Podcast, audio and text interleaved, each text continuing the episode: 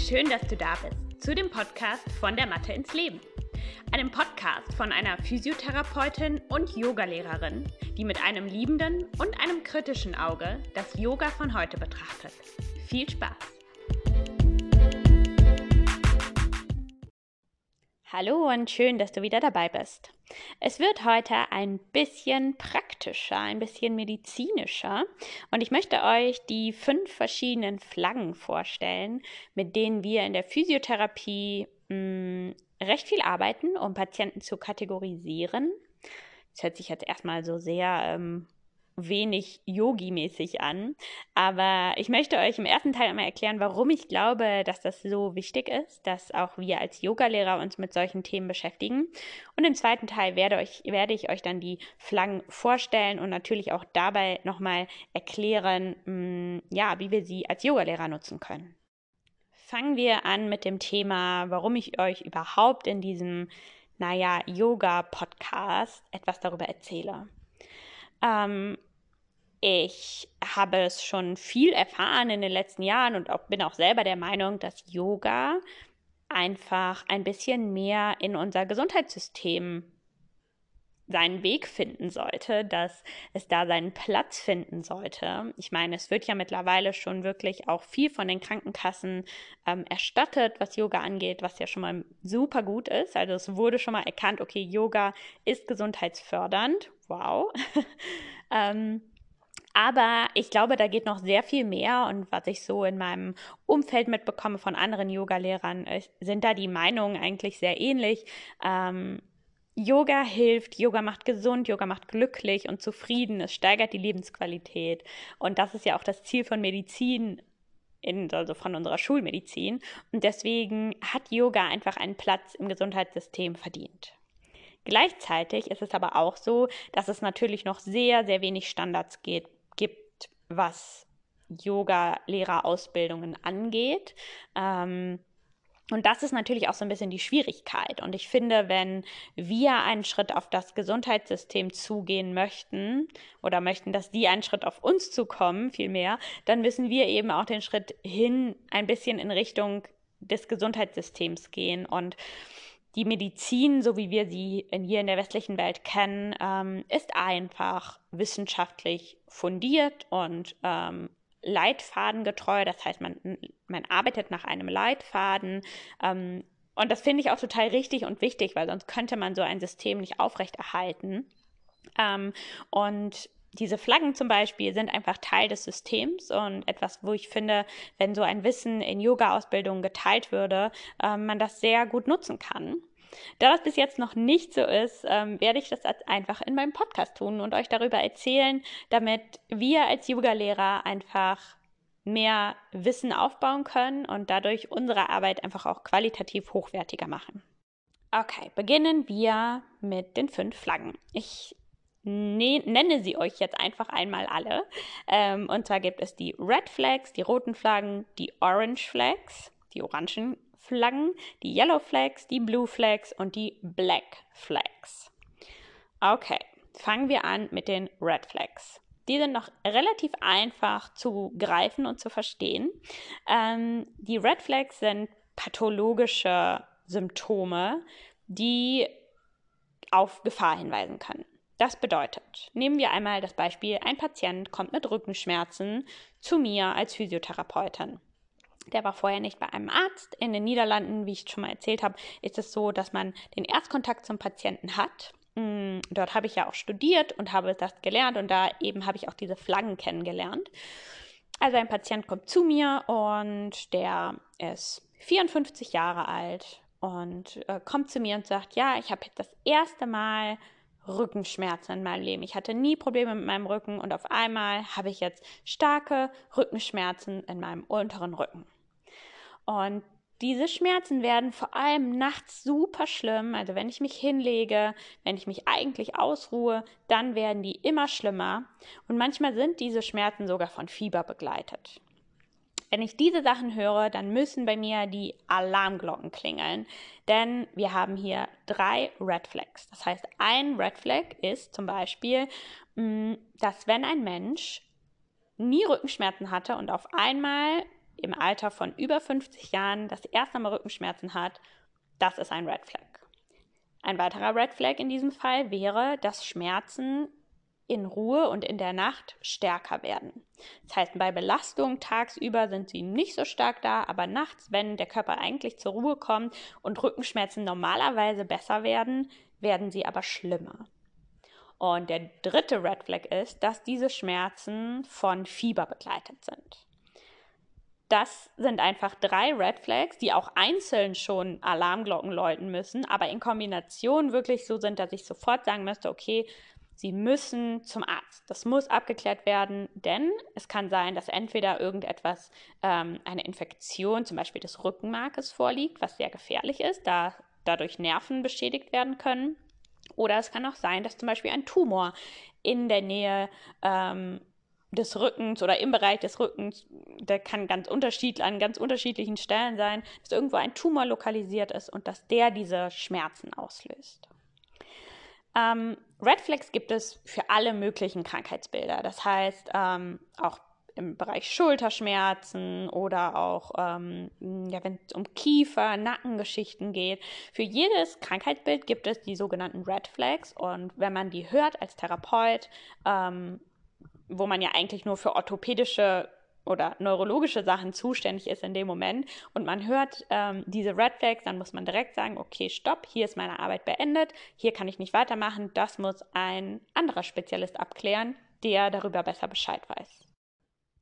Ich finde, die Red Flags sind etwas, die Yogalehrer auf jeden Fall kennen müssen, denn mh, auf der einen Seite vor allem, wenn man Personal Trainings macht, denn auch das ist eigentlich ein Zustand, ähm, wo man erst Kontakt zu einem Patienten hat. Also gut, das ist vielleicht nicht immer ein Patient, es ist vielmehr ein Kunde, denn nicht jeder ähm, Mensch, der Yoga macht und ein Personal Training in Anspruch nimmt, hat Beschwerden.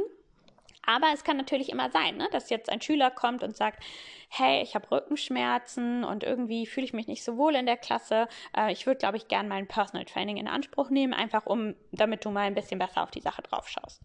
Ähm, diese Situation kann vorkommen und dann müssen wir als Yogalehrer wissen, was sind die Red Flags?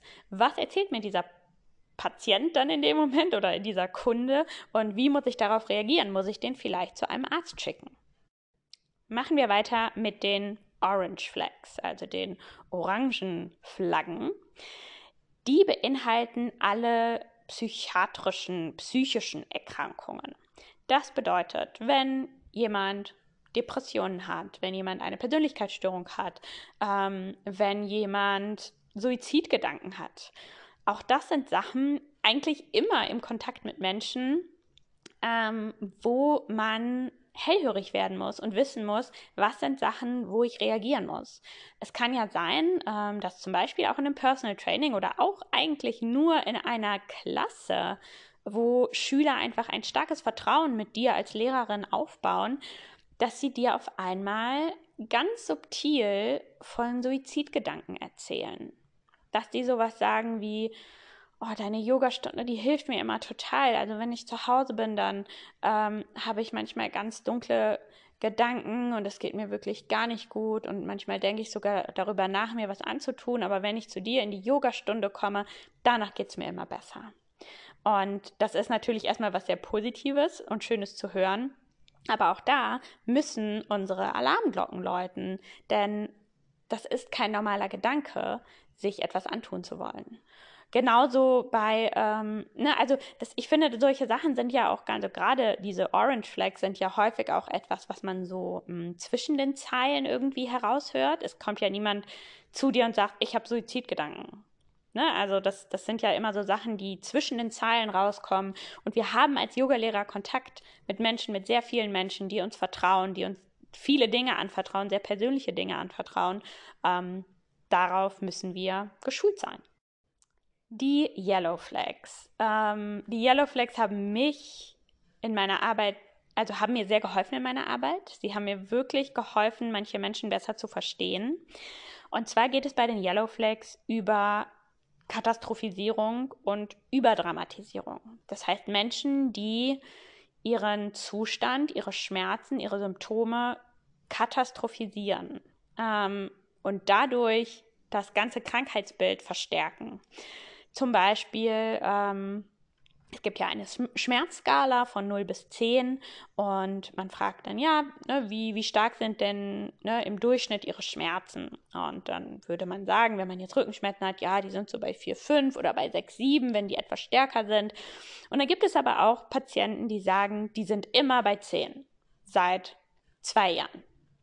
Und 10 ist natürlich, also ne, 10 ist halt wirklich Krankenwagen rufen. Wenn man auf der Schmerzskala die schlimmstmöglichsten Schmerzen hat, die kann man nicht zwei Jahre ertragen. Das kann kein Mensch ertragen. Aber es gibt einfach auch relativ viele Patienten, die kommen und sagen 10, immer 10. Es ist ein, also, ne, also es ist so, die sehen quasi nur noch schwarz und es ist total schrecklich und ähm, das ist aber auch einfach ein Teil von der Problematik. Ne? Und dann muss man auch wirklich als Therapeut oder auch als Yogalehrer sehen, okay, was, ähm, wie gehe ich damit um und wo setze ich an?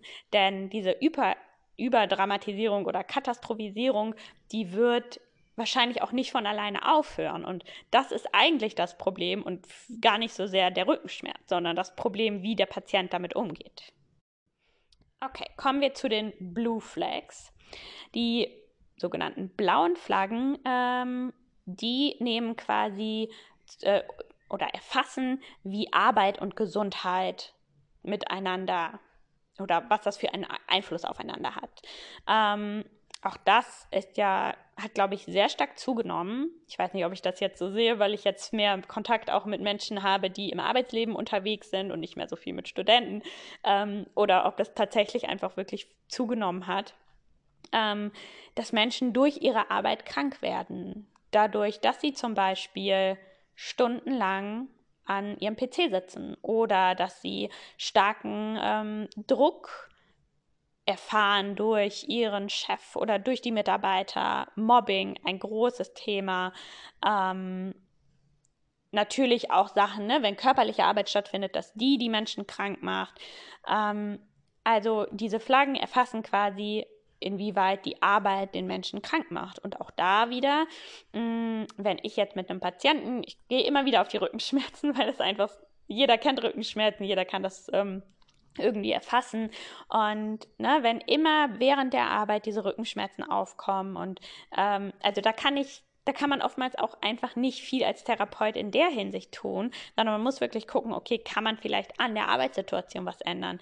Entweder weil der Patient natürlich stundenlang da sitzen muss, da kann man relativ einfach ähm, mit einem ergonomischen Arbeitsplatz was tun, ne? dass man zwischendurch seine Position verändert, dass man sich hinstellt und so weiter. So eine Beratung kann man natürlich machen. Wenn aber solche Schmerzen vielleicht auch kommen durch psychische Probleme in diesem Kontext, weil man völlig gestresst ist, diese acht Stunden, die man im Büro sitzt, neben Menschen, die einem nicht gut tun oder wo man denkt, dass die einem nicht gut tun ähm, sowas muss man auch im Blick haben, einfach weil man ja auch sehr viel Zeit auf der Arbeit verbringt. Dann kommen wir zu den Black Flags. Die Black Flags, die ähm, erfassen quasi, wie das System sich auf die Gesundheit auswirkt. Wir kommen wieder zu den Rückenschmerzen. ähm, man hat Rückenschmerzen und man hat zum Beispiel eine Therapie verschrieben bekommen, aber die Krankenkasse sagt dann auf einmal, ja, Sie haben jetzt schon dreimal dieses Jahr Physiotherapie bekommen, Sie bekommen jetzt keine Physiotherapie mehr.